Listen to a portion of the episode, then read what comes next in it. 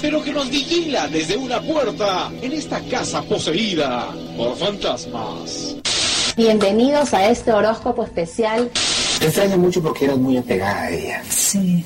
Y es una terapia que trabaja estimulando puntos específicos en las manos, en los... La línea de la vida se encuentra en la base del dedo pulgar. ¿Tienes miedo a la oscuridad? ¿Crees en fantasmas, ovnis o videntes? ¿Lees el horóscopo y piensas que se puede hablar con los muertos? Si te interesan estos temas y quieres saber cuál es la verdad al respecto, este es tu programa Paranormales de la Noche. Aquí comienza Paranormales de la Noche, el primer programa que difunde el pensamiento crítico en el Perú. Paranormales de la Noche.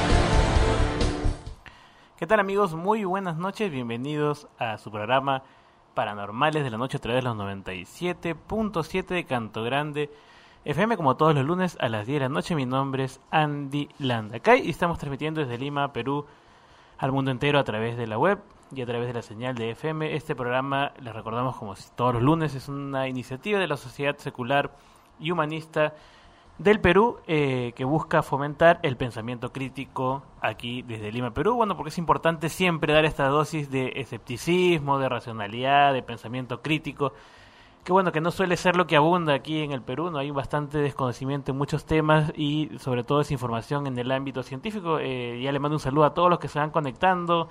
A Gianfranco, este, mi amigo Gianfranco que está escuchando en este momento también, le mando un saludo desde acá, que está escuchando a través de la radio, eh, a Melissa, a todos los que están en este momento conectándose también a Diego Alejandro Vargas Aguilar de Colombia, que siempre nos sigue, es nuestro este, fan incondicional, ¿no? A él le mandamos un saludo desde aquí también. Eh, a Miguel Yáñez también, que es parte del equipo paranormal, bueno, está un poco delicada de salud su esposa, también le mandamos un saludo aquí, espero que se recupere, se recupere pronto, ¿no? Eh, y a Johnny en los controles, pues claro, que siempre nos apoya todos los lunes ahí correteando con los audios para que todo salga ok y perfecto aquí en el programa eh, paranormales, ¿no? También a Tatiana Sandoval, que está conectándose también, escuchándonos a todos aquellos que se suman a, a escuchar también, a ser parte de, de, esta audiencia que va creciendo aquí en Paranormales de la Noche. Les recordamos que tenemos un tema interesante el día de hoy que tiene que ver con el aspecto médico, con el tema de salud. Eh, bueno, hoy día es un día un poco triste, ¿no? Se nos ha, aquí, aquí en Perú se nos ha ido una persona muy querida, ¿no? De, de la música, la cultura y la actuación en el Perú, eh, Rafael Santa Cruz, ¿no? Eh, que, bueno, nos, ha sorprendido a todos con esta noticia lamentable de su partida, ¿no? Pero bueno, eh, y también eh, esta semana vi una noticia eh, bastante curiosa, ¿no? relacionando el tema médico, eh, que nos ha sorprendido mucho, ¿no? El tema de la donación de órganos, ¿no? Que, en realidad es bastante escaso eh, comparado con la población que, tiene, que, hay aquí en el Perú, que somos como 30, más de 30 millones y la donación es, es bajísima en realidad, ¿no? Eh, y creo que este va a ser un motivo también de un futuro eh, temas aquí en el programa para hablar acerca de por qué la gente no quiere donar sus órganos, ¿no? Cuando tantas vidas se pueden salvar con un acto tan sencillo como ese, ¿no?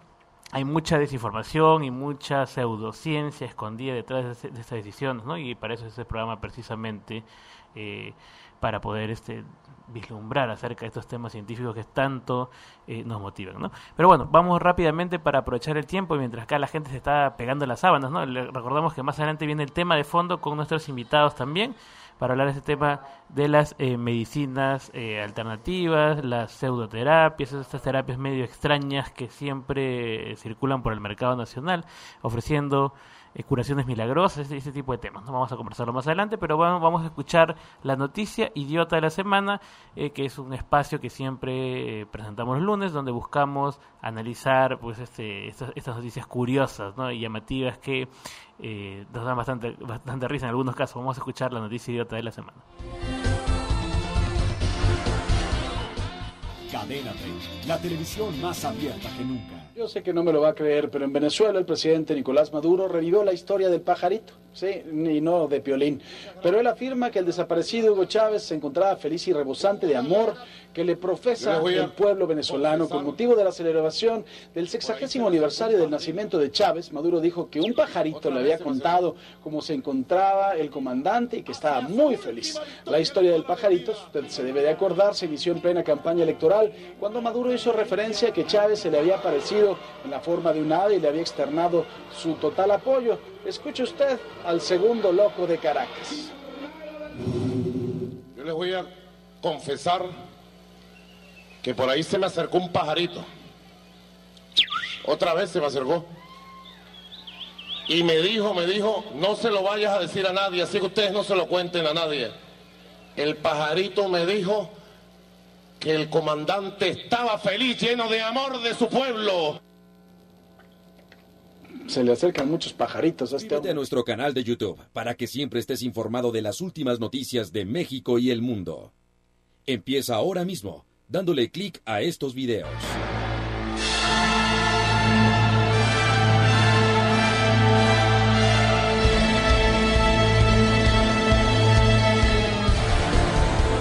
Bien, ahí escuchábamos la noticia idiota eh, de la semana. Eh, bueno, ya esta es noticia, noticia conocidísima. Aquí eh, le mando un saludo a Miguel Santiago también, que está escuchando a través, a través de la red.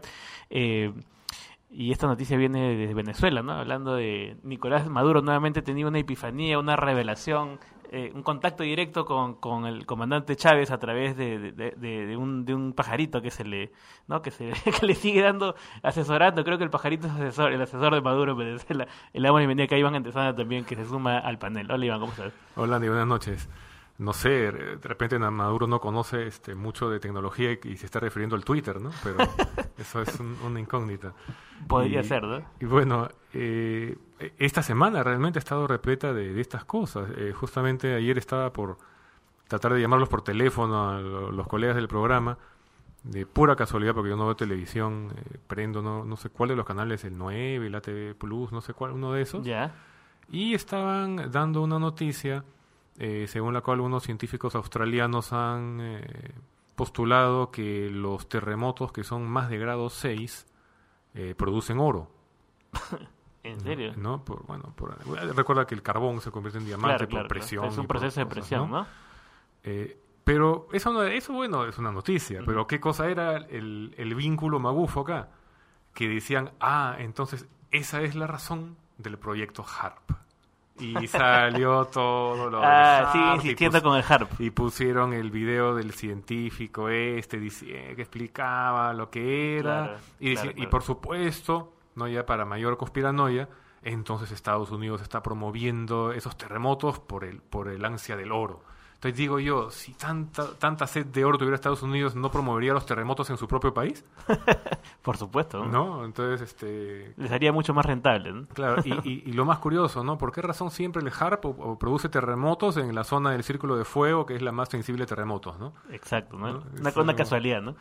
sí, bueno, estaba eso y, y, justo lo que comentabas hace un instante de la donación de órganos, que, que bueno, que dicho sea paso hay que aclarar que fue motivo de un titular bastante sensacionalista. Ah, sí, Perú 21 porque decía Perú, 30 millones y pico de habitantes, ¿no? donantes de órganos 98.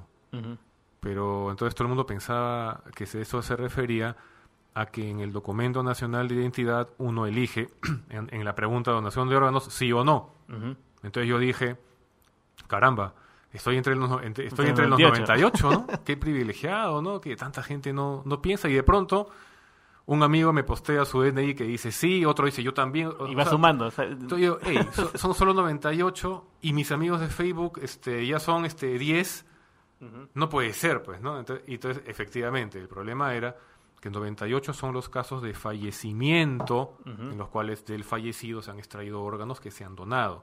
Ahora, eso de todas maneras es una cifra ínfima porque según la estadística en el Perú mueren diariamente dos personas porque no se encuentra un órgano eh, no de, un donante.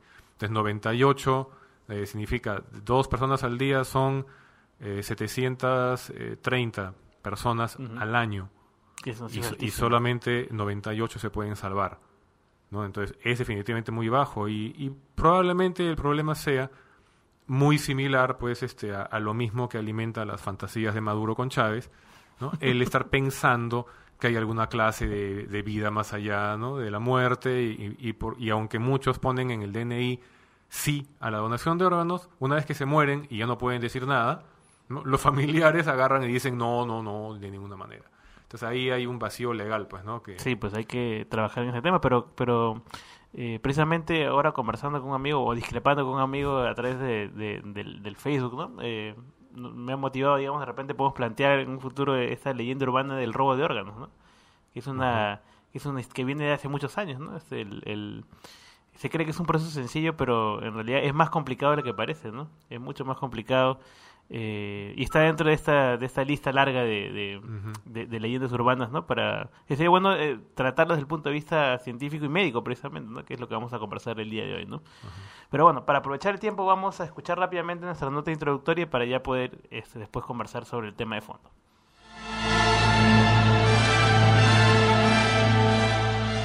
Hasta la aparición del microscopio no se sabía que existían los virus y las bacterias.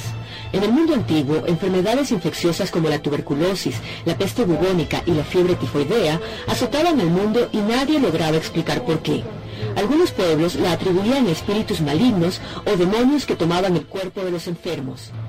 Los griegos, en cambio, creían que el cuerpo estaba compuesto por cuatro humores o líquidos vitales, sangre, bilis amarilla, bilis negra y flema, que a su vez conformaban cuatro personalidades básicas, sanguíneo, colérico, melancólico y flemático. La salud de una persona dependía de la armonía de estos humores.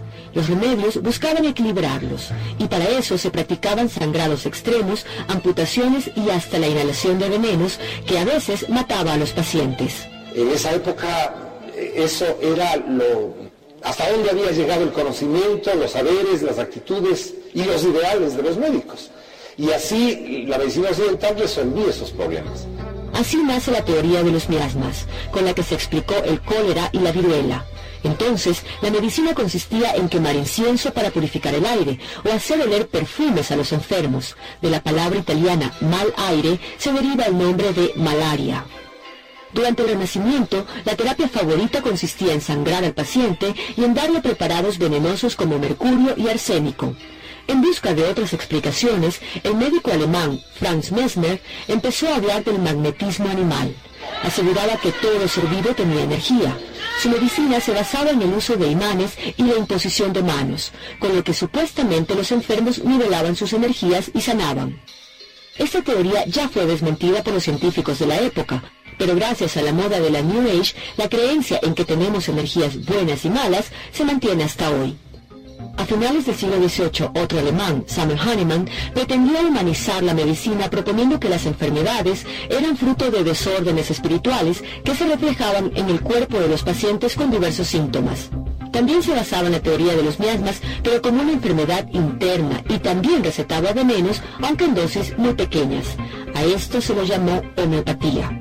Finalmente, a mediados del siglo XIX, con el avance de inventos como el microscopio, se descubre que la mayor parte de las enfermedades tienen origen en gérmenes tan pequeños que el ojo humano no puede ver. Cuando virus y bacterias dejaron de ser invisibles, se abrió la puerta para la creación de vacunas y de la medicina basada en evidencias científicas, no en teorías ni en especulaciones espirituales y usando también los descubrimientos de la química y de la genética, la medicina moderna en apenas siglo y medio ha logrado que los humanos de hoy vivamos al menos el doble de años que nuestros tatarabuelos.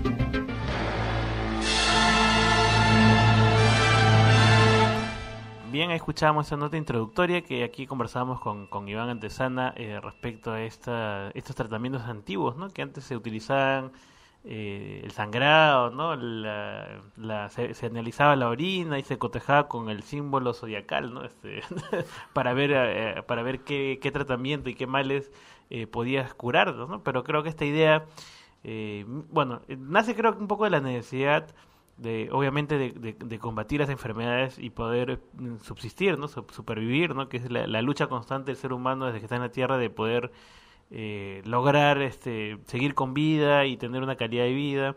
y ha logrado, obviamente, a través del descubrimiento científico, aumentar, digamos, la esperanza de vida, ¿no? Curando de, curándose de varias enfermedades y previniendo otras, ¿no? Este. Sí, bueno, de hecho, mucho de la medicina tradicional obviamente se ha desarrollado sobre la base de un largo y doloroso ensayo y error. ¿no? O sea, el, descubrimiento de las hierbas medicinales, obviamente eh, ¿cómo, ¿cómo ha sido posible que las culturas humanas descubrieran que tal o cual alimento era venenoso y mortal? Obviamente porque alguien se lo comió y se murió. ¿no? Entonces, así ha sido un proceso muy largo. Y lo curioso es que algo que probablemente sobrevivió hasta el advenimiento de la ciencia moderna fue que uno de, una de las sustancias que se consideraban maravillosas y mágicas y curativas era el mercurio. De hecho, Alejandro Magno muere porque cae enfermo y sus médicos lo empiezan a tratar con mercurio. Obviamente se murió mucho más rápido, ¿no? Y, dejó todo el, más grande imperio de, la antigüedad este, ahí en ciernes que se tuvo que desmembrar, ¿no? Y eso porque el mercurio pues, se le consideraba algo oh, fabuloso porque era un metal, pero era líquido, ¿no? Y, por esas razones, eh, digamos, se le atribuían una serie, ¿no? De, de propiedades que jamás este, ha tenido. Claro, por eso es que antes, creo que en esas épocas había un terror a, los médicos, ¿no? Finalmente los médicos terminaban, más que curándote, terminaban matando, ¿no? Por, por la misma aplicación de, de, estos de estos tratamientos extraños, ¿no? Pero bueno, es parte de la es parte de, es parte también del, del desarrollo de, la ciencia, ¿no? Del, desarrollo de esta de esta de esta mm, búsqueda por las medicinas, ¿no? Eh, lo que hay que distinguir un poco es vamos ya en un momento a conversar con nuestra primera invitada para distinguir un poco desde el punto de vista médico qué cosa es una qué cosa es medicina, qué no es medicina, qué es terapia, qué es pseudoterapia, cuáles son los parámetros para determinar, ¿no? Porque en realidad hay varias, ¿no? Hay una cantidad impresionante de, terapias que nos gustaría conversar sobre esos temas, pero, vamos a ir a una breve pausa comercial aquí y volvemos en Paranormales la noche. Hoy vamos a hablar acerca de las pseudoterapias, pseudomedicinas, medicinas alternativas complementarias o integrativas, como quieren llamar. Volvemos tras pausa. Seguimos con más. Canto Grande FM.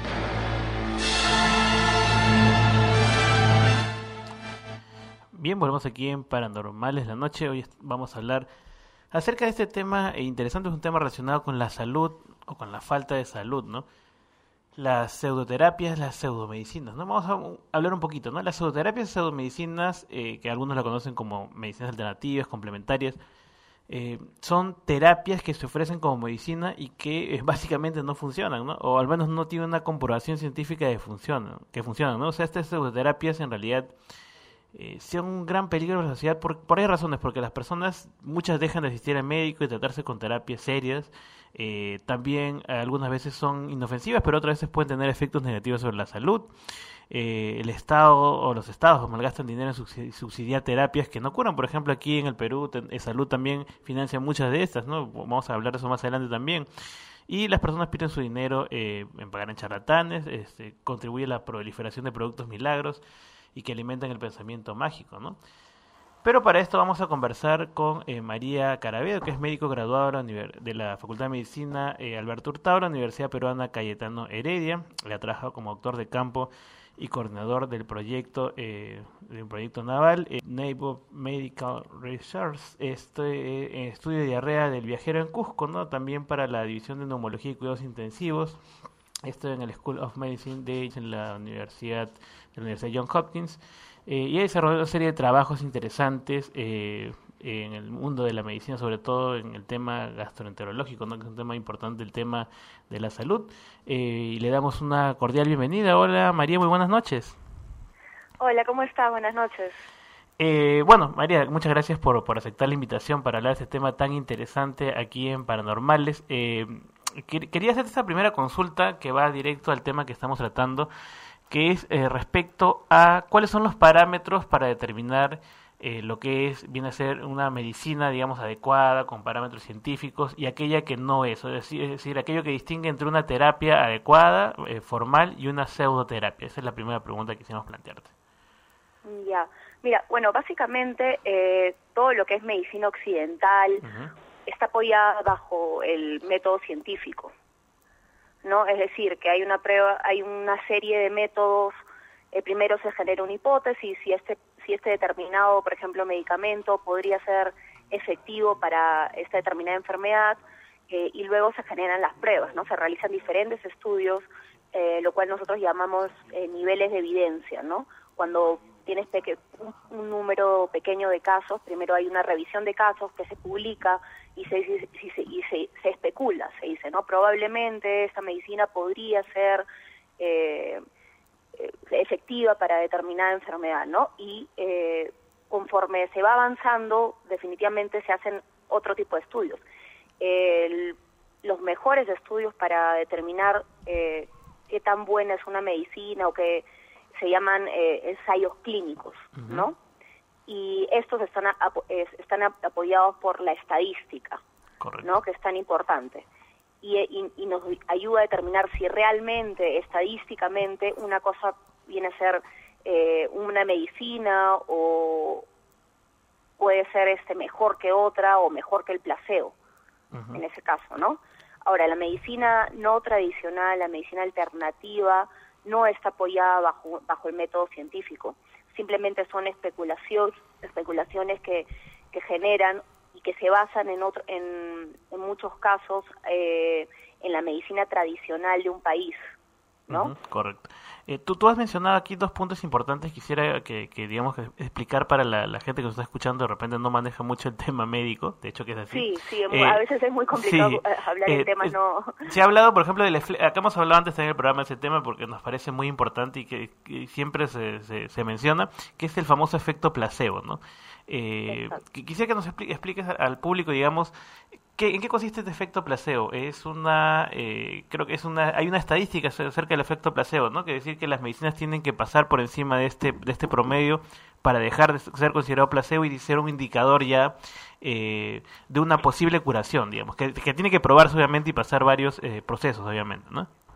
Exacto eh, siempre cuando tú vas a probar una medicina nueva, cuando no hay, eso solamente es cuando no hay, no hay un estándar de tratamiento, eh, se, eh, se compara con un, eh, una medicina placebo. ¿Qué es una medicina placebo? Puede ser desde un caramelo de menta que parezca una pastilla, eh, básicamente esas cosas, ¿no? O sea, algo que no, que se sabe que no genera un efecto médico o un efecto terapéutico y que lo que hace es que simplemente tú le das a la persona para esto, la persona tiene que estar, lo que nosotros llamamos, cegada, ¿no? O sea, no tiene que saber si es que está recibiendo eh, la pastilla que tú piensas que va a ser efectiva o la pastilla que es simplemente el, placebo. Entonces, de esa manera la persona no, no, no se va a dar cuenta, ¿no? Entonces, esta pastilla lo que puede generar, eh, como en el caso de lo que, que es lo que pasa en muchas eh, terapias alternativas, eh, genera, por ejemplo, producción de endorfinas y genera la, cre la creencia en la persona de que le está haciendo le está haciendo bien, ¿no? Le está haciendo le está haciendo eh, le va a curar, ¿no? Entonces este eso este, este efecto es muy muy poderoso, ¿no? Correcto. Eh, sí. Sí, tenemos una, una, lista larga acá de, de, de algunas eh, de algunas este, estas medicinas alternativas que le llaman eh, no, no queremos obviamente meter todo en un mismo saco porque aquí mencionaba un momento el tema, por ejemplo, de la, de la medicina basada, por ejemplo, en hierbas, ¿no? que es la medicina tradicional. Eh, tú que estás en el Cusco sabes que se utiliza mucho, por ejemplo, el tema de, de, recurrir a las plantas, digamos, para curar, no sé, un mal estomacal o una gripe, no sé, eh, tratar y distinguir esto, este tema de la medicina basada en lo tradicional, ¿no? en las costumbres, no sé, en las plantas medicinales, que puede tener, o, de hecho que tiene alguna eh, función curativa, y el tratamiento que reemplaza al, al, lo que digamos el tratamiento o la medicina formal, ¿no? que creo que esa es la diferencia fundamental. eh, ¿Cómo, cómo, se, ¿Cómo se denominan esto? O sea, es decir, eh, ¿podemos confiar o hasta qué punto se puede confiar, digamos, en una persona que va, digamos, de un, no sé, vamos a poner un chamán, ¿no? Digamos, este, que, ofrece curarle eh, determinadas dolencias. Eh, ¿Y cuál es el límite, digamos, o cuál sería el estándar que tendría que, que una persona, digamos, que no tiene de repente muchos conocimientos, muchos recursos de este tema, debería, digamos, estar alerta, digamos, para, para no llevar una mala práctica que termina afectando su salud y en algunos casos de repente podría hasta morir. ¿no? Claro. Mire, ahí, ahí lo básico, lo, lo importante es este, recordar que muchos de los medicamentos que nosotros usamos actualmente derivan de plantas, ¿no? Pero para eso hay que definir lo que es principio activo. Eh, muchas plantas tienen eh, cientos de, o miles de componentes eh, y dentro de esos componentes alguno de ellos puede ser, por ejemplo, antiinflamatorio o analgésico y lo que ha hecho la medicina occidental es que ha descubierto que determinada planta tiene ese poder y ha aislado cuál de esos compuestos químicos es el principio activo y ha generado un medicamento a base de eso. ¿Cuál es el problema con el uso de simplemente de hierbas, por así decirlo, sin, sin eh, darse cuenta cuál es el principio activo? Que así como hay muchos componentes positivos que pueden beneficiar la salud de la persona, hay muchos componentes negativos que incluso pueden ser cancerígenos. Hace como, para, poner un ejemplo, hace como unos meses leí en la revista Nature, eh, que es una revista de publicación científica, que una, una habían descubierto que una de las medicinas usadas en la, en la medicina china tradicional, la, la redundancia, eh, ah, ellos, eh, que era usada para aliviar dolores en mujeres parturientas,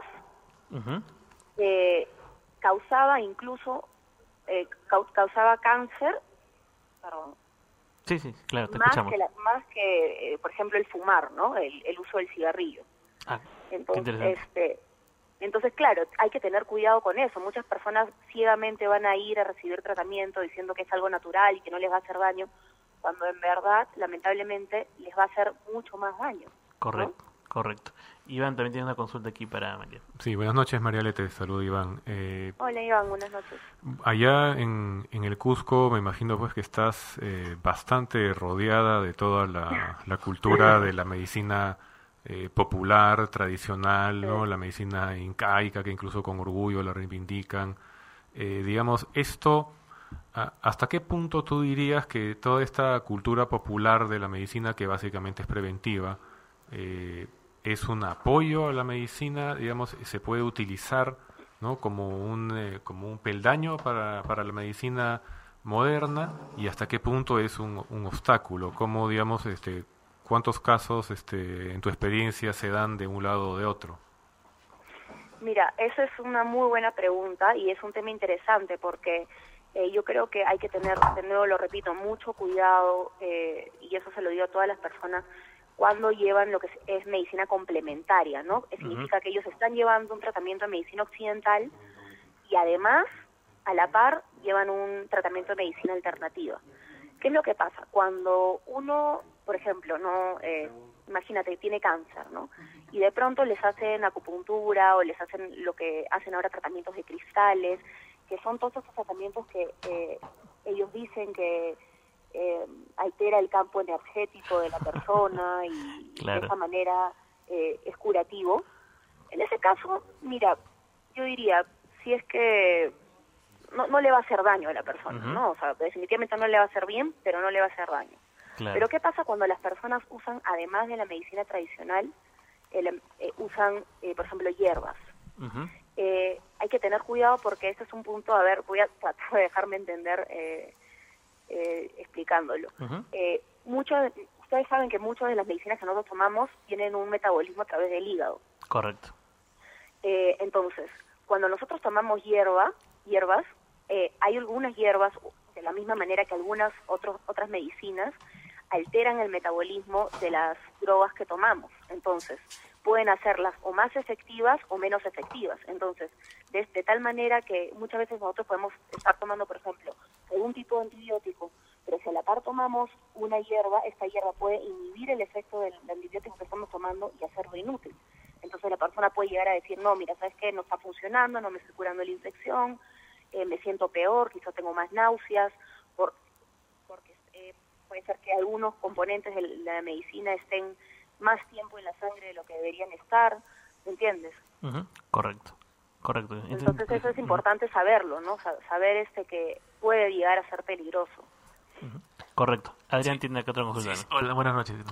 Eh, y también podría ser peligroso de repente en personas que dejan de lado un poco el tratamiento convencional eh, con basados en una fe de que el otro tratamiento puede ser más efectivo. ¿Es muy es común eso o es, o, es, algo raro de ver? Sí, como Steve Sí, bueno, es, es, sobre todo acá en Cusco, yo te voy a decir, o, o en provincia, eh, yo también he trabajado en el Hospital Cayetano Heredia, donde hice mi internado, y es muy común el, el escuchar en consulta a un paciente por ejemplo, que está viniendo por segunda vez y preguntarle, señor, por ejemplo, ¿qué tal le fue con el tratamiento? No, es que mi vecina me dijo que yo tomé esta cosa, esta hierbita. Entonces yo le digo, eh, señor, ¿su vecina es médico? No, pero este, ella ya, ya se ha curado. Entonces es muy común para las personas eh, creer más en la vecina o el amigo el, que en el médico, ¿no? Eh, no sé por qué. Sí, pues el, testimonio Probablemente falta de información, falta de eh, nivel de educación. Claro, sí, claro que además, además de repente, aunque quizás sea algo que no haga un daño este, físico, puede ser un daño al, bolsillo. Entonces, por ahí hay, que escoger entre uno y otro. Exacto. lo que a mí, bueno, lo que a mí me molesta mucho realmente eh, y que tengo y hay que lidiar con eso es que eh, lamentablemente todas estas terapias eh, complementarias o alternativas terminan haciendo que las personas gasten mucho, ¿no? Y realmente ellos creyendo que va a haber un, beneficio inocente, de manera inocente en muchos, en muchos casos, cuando, y realmente no van a obtener un beneficio, ¿no? Ahora, no estoy diciendo que la medicina occidental sea lo, mejor y lo último, porque definitivamente tenemos también limitaciones y también tenemos, eh, eh, definitivamente tenemos que decir que el hecho de que haya tanta desconfianza en el médico actualmente porque muchas veces los médicos eh, no saben explicar y no, no, sabemos cómo eh, realmente eh, aliviar el dolor de la persona, ¿no? Porque no se trata de curar o no curar, se trata de aliviar al paciente.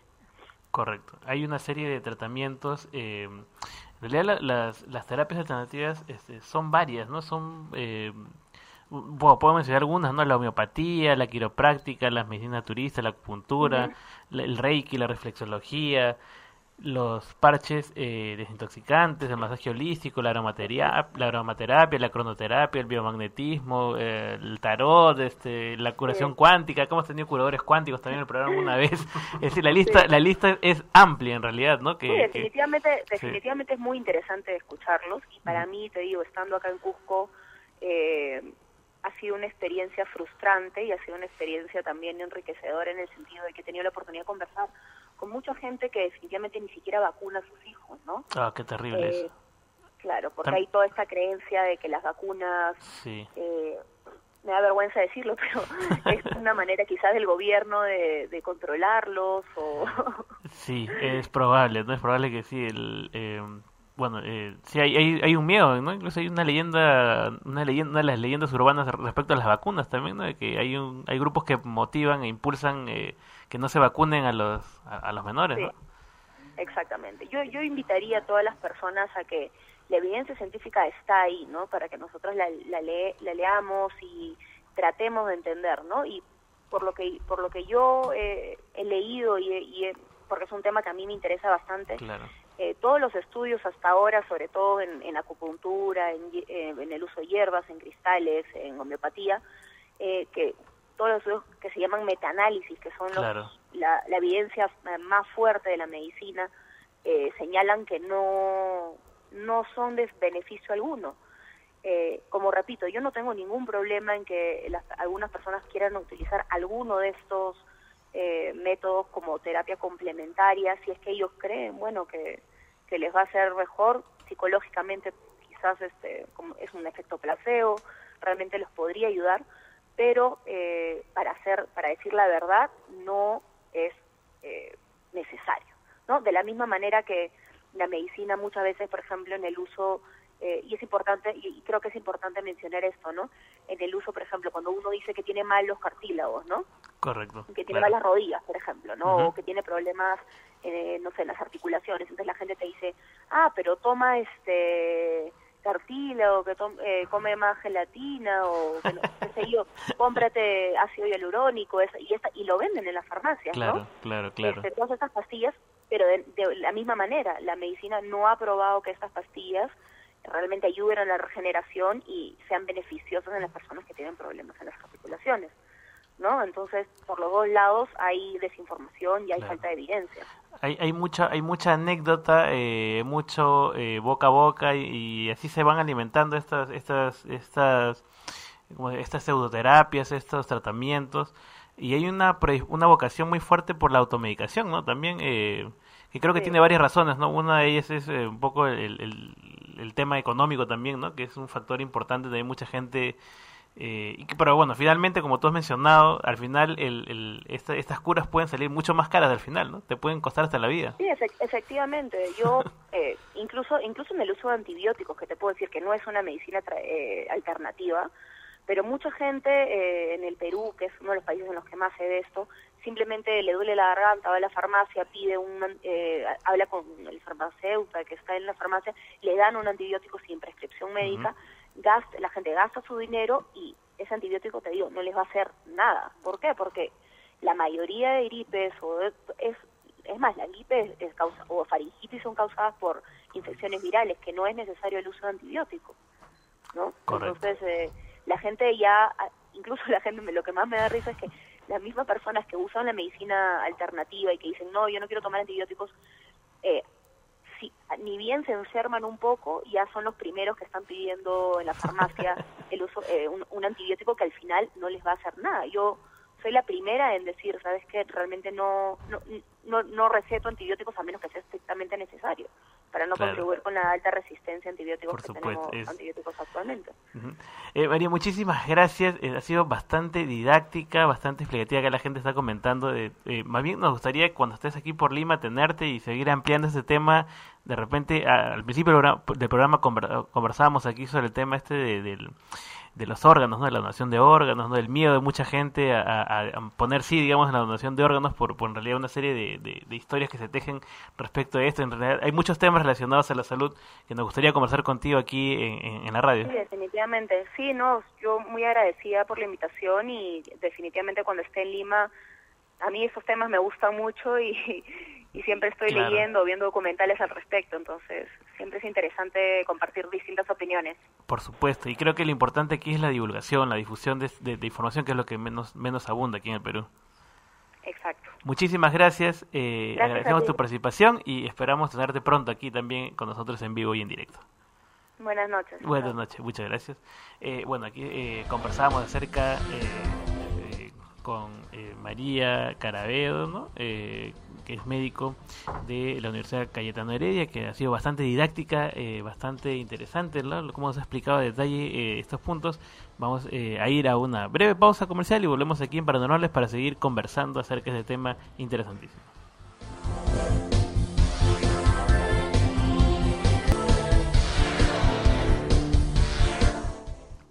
Bien, volvemos aquí en Paranormales de la Noche. Estamos hablando acerca de las medicinas, terapias alternativas, pseudoterapias. Es una serie de temas interesantes, ¿no? Aquí leí una frase eh, interesante de Michael Sharma que decía, ¿cómo se llama la medicina alternativa que funciona? Medicina. Así, de definición sencilla. Eh, bueno, creo que uno de los puntos importantes a destacar de esta entrevista, ¿no? Dice, la ciencia que estudia el cuerpo humano eh, sus enfermedades y curación, la medicina ha conseguido alargar la vida de las personas, eh, eso, es muy cierto. Eh, la medicina alternativa en realidad no ha probado fehacientemente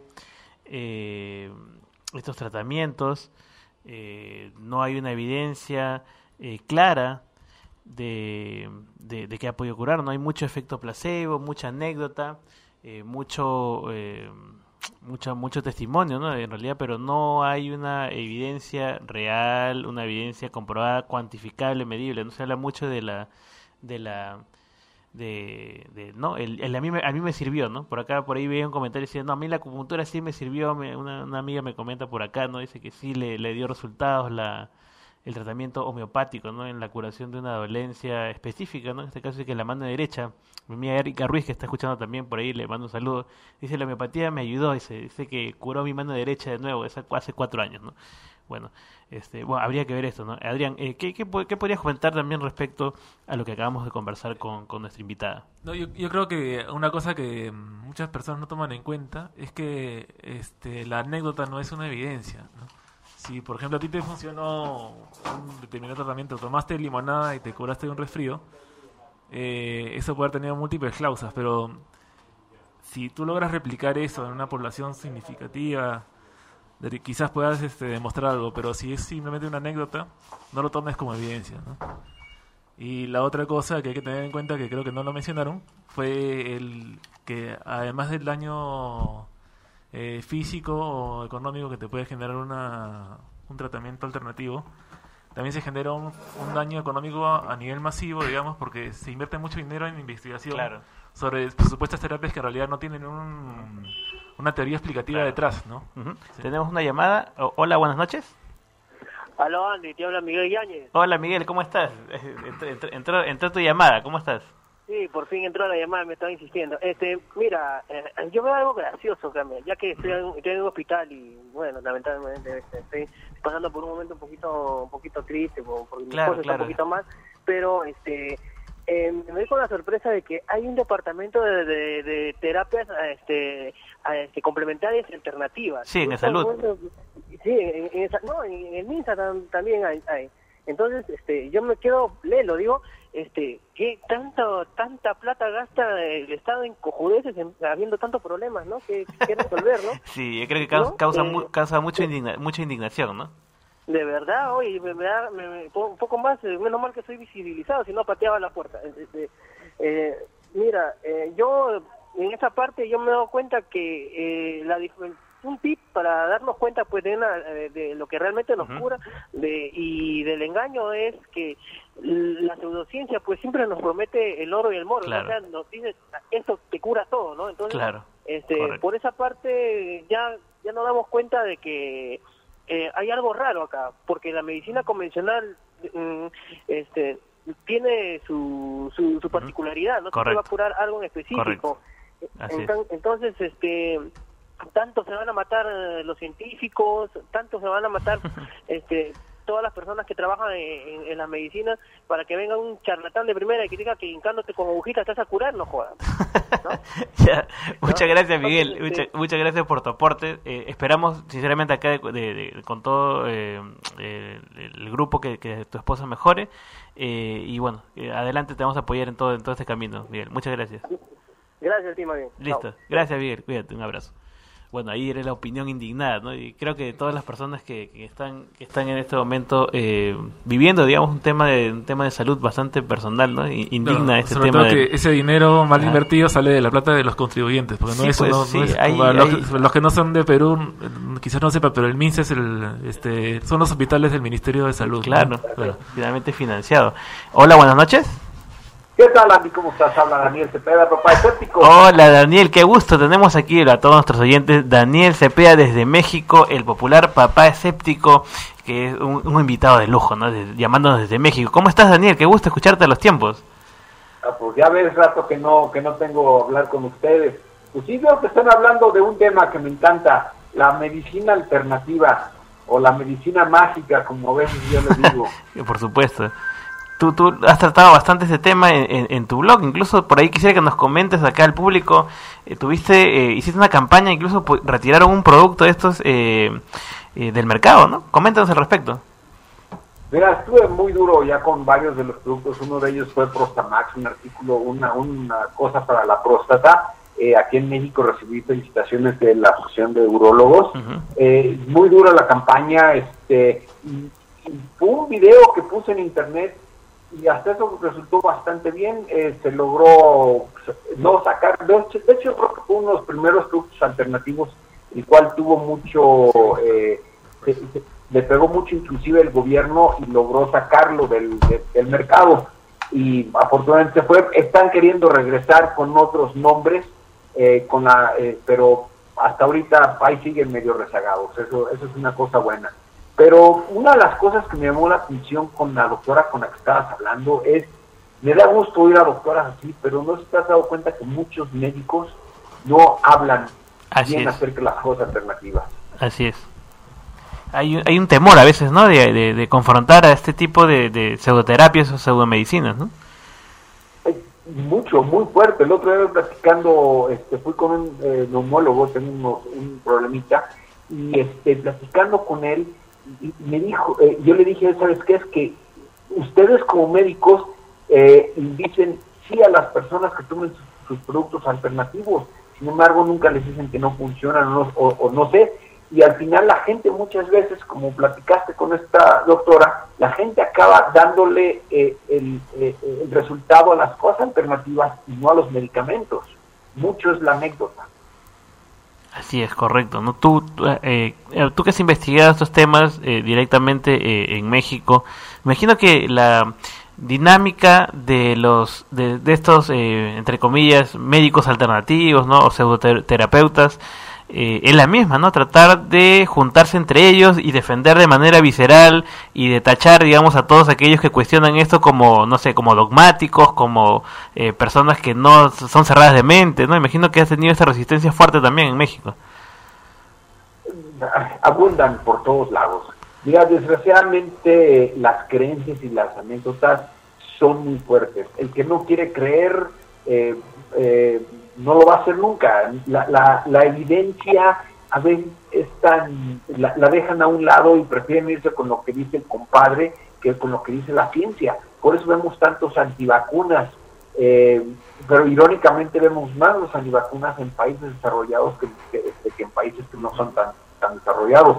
Es una cosa muy extraña.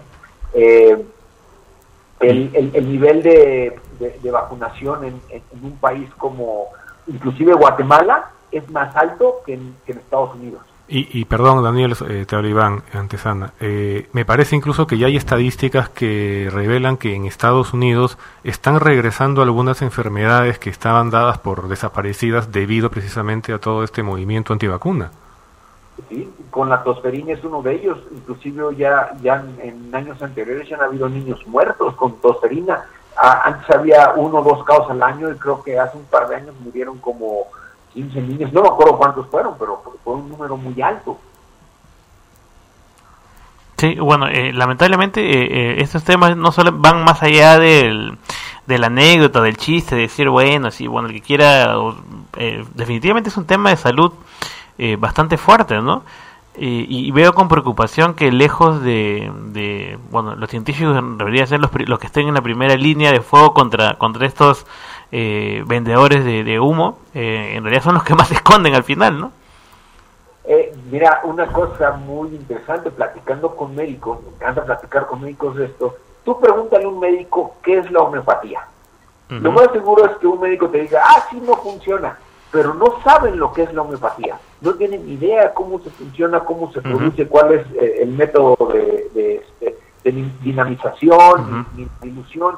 No tienen ni idea de nada de eso. Quisiera que nos comentes tú un poquito acerca de esto, ¿no? ¿Cómo, para el gran público que nos está escuchando, muchos no saben en realidad tampoco qué cosa es la homeopatía, quisiera que nos expliques un poco al respecto. Creo que sí, mira, la homeopatía es muy sencillo. Tú vas a agarrar un producto que eh, lo mismo cura lo mismo, es lo que dijo Hahnemann hace más de 200 años, si algo te da dolor de cabeza, te voy a dar, este, con eso te voy a quitar el dolor de cabeza. Potencializado, eh, eso quiere decir que te lo van a dar un producto 30C, una potencia 30C, se ve muy bonito.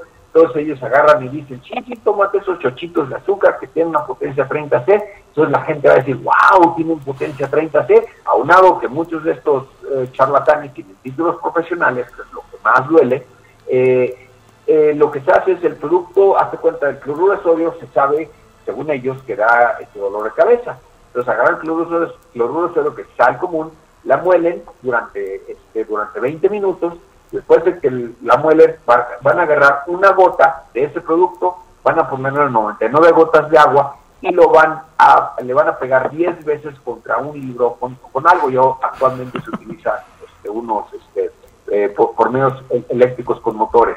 Después ahí, esa dilución es 1C, es una gota y 99 gotas de agua. Ya que lo revolviste bien, vas a agarrar otra gota que vas al, siguiente, a las siguientes 99 gotas de agua y esa es una reducción 12. También tienes que pegarles 10 veces contra el librito. En este caso, Hahnemann utilizaba la Biblia, porque era el libro de la familia, y este y así sucesivamente. Para que tus eh, eh, radioescuchas se den una idea, cuando llegas a una dilución de 4C, es el equivalente a poner una gota de tu compuesto en cinco albercas olímpicas. Así, mueve las cinco albercas olímpicas, saca una gota y ponla en, el segundo 5C. y así sucesivamente hasta 30C. Cuando llegas a 12, eh, ya no hay nada del producto original. Entonces imagínate, 30C, ya no hay nada. Entonces, ¿qué estás tomando? Absolutamente nada. Claro, es, finalmente estás, te estás curando con agua. Al final. Porque, porque tiene memoria. de azúcar y alcohol. Claro. Hay, hay otro tema eh, que, que, también has tocado en tu blog que lo leí, me pareció interesantísimo y también vi que despertó las iras santas así, pero en, en, masa, ¿no? Por incluso gente eh, que no es necesariamente creyente, eh, que es el tema de la acupuntura, ¿no? Eh, de las agujas mágicas, ¿no? Que también tengo amigos que dicen que, que sí les ha, hecho, ha sido efectivo, etcétera, etcétera. También has tocado el tema de la acupuntura, ¿no? Que es un, que es eh, incluso aquí en el sistema de salud pública del, del, Perú, ¿no? Con, pagando el Estado promueve la acupuntura también. Eh, quisiera que nos comentes al respecto. Ay, la acupuntura, este, como digo yo, es un asunto muy espinoso.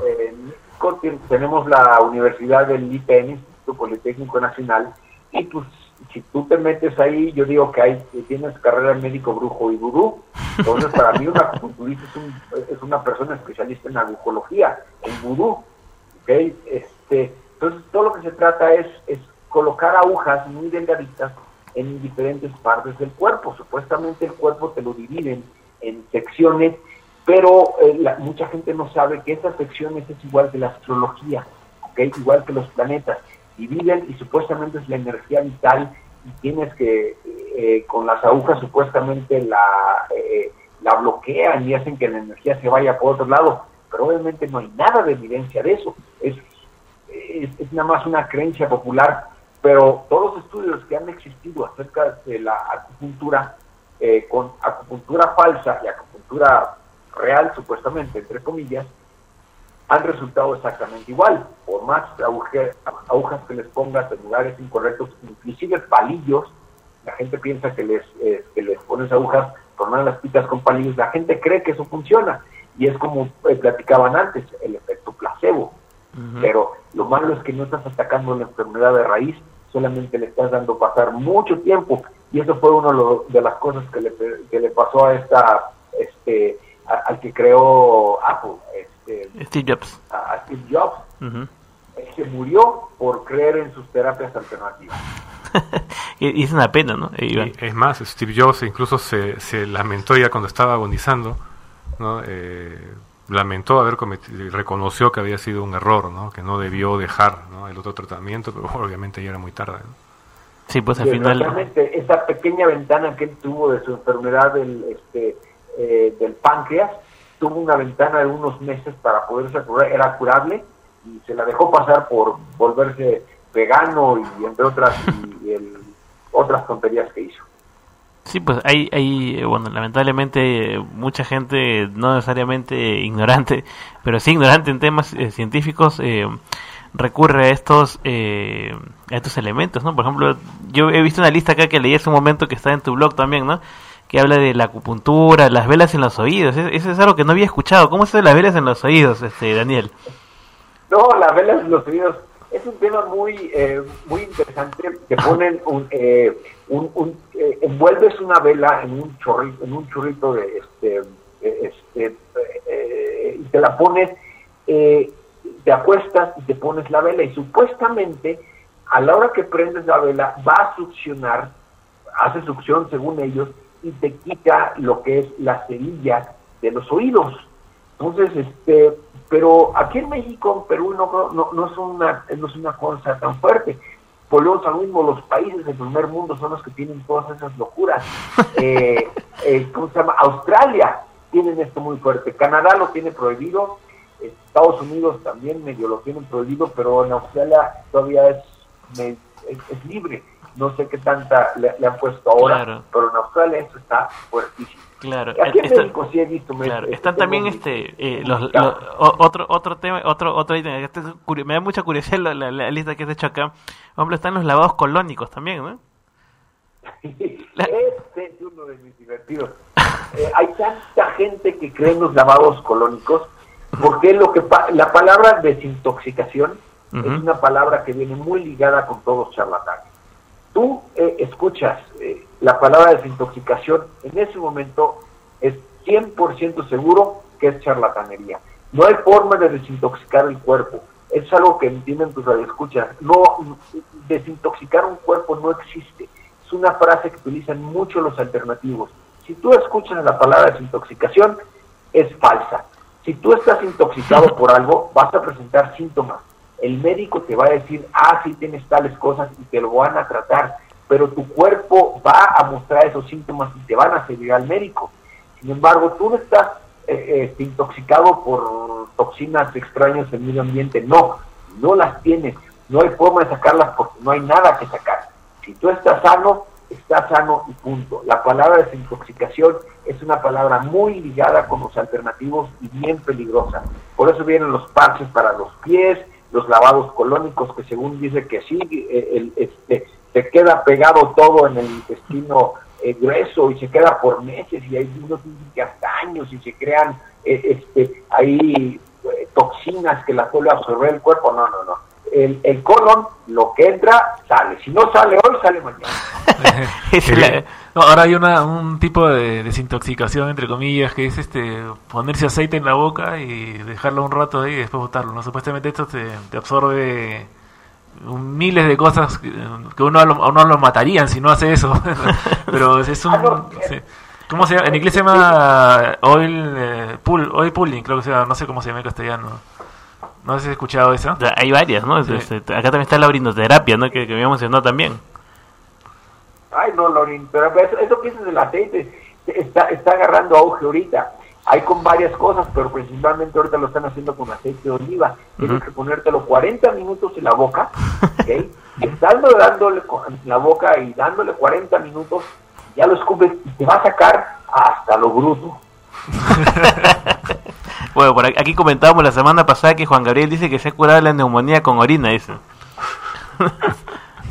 Puede ser. Ahora, antes que me olvide, este, eh, el gran problema también de todos estos eh, lavados de colon es que terminan arrasando con la flora intestinal y, y, eso es tremendamente contraproducente. Eh, probablemente se deba esto a que eh, en, en, la digamos en, el medio popular la palabra bacteria es una mala palabra, ¿no? Y, se desconoce que hay bacterias perjudiciales y bacterias positivas, ¿no? El cuerpo tiene más bacterias que células, así de, así de fácil. Entonces, este, desgraciadamente los lavados colónicos sí son peligrosos no nada más que se destruye la flora intestinal ni nada de eso, sino los compuestos que estás poniendo, uno de los principales es, el de café, los lavados colónicos de café. Ah, sí, sí. A la hora que tú te metes café, no bebido, sino por el otro lado, lo estás, este, te, estás metiendo cafeína al cuerpo y mucho más. Tu cuerpo lo va a absorber, mucha gente piensa que no. El colon absorbe todavía aún muchos de los nutrientes que van saliendo por ahí. Correcto. Entonces, este, a la hora que te metes café, te estás metiendo cafeína que puede ser perjudicial porque le estás metiendo en cantidades muy grandes. Y contra el tráfico. mantenerte despierto, vas en la carretera, pues ya sabes. Claro. uno de esos te vas a mantener bien despierto. Creo que hay, hay, que probar otras formas. Eh, Daniel, muchísimas gracias por tu participación. Nos, ha, eh, nos has ilustrado también bastante sobre estos temas. Eh, te comprometemos para una próxima edición también para conversar más sobre esta, estas estos temas tan curiosos. Un gusto, gracias por la invitación y a todos. Este... Correcto. Bien, eso ha sido todo por hoy. Eh, me despido en nombre de todo el equipo aquí esta noche. Adrián Núñez, Iván Antesana y Johnny en los controles. Iván González también amigo que está tomando fotografías por ahí este, todo el programa. Y a Fernando le agradecemos nuevamente. Eh, mi nombre es Andy Landacay. Volvemos el próximo lunes a las 10 de la noche aquí en Paranormales de la Noche. Chao.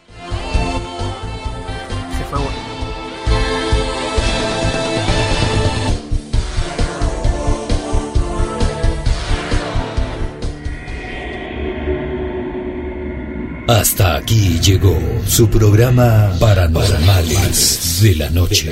Nos volveremos a encontrar todos los lunes a las 10 de la noche a través de los 97.7 de Canto Grande FM y a través de la web www.cantograndefm.com.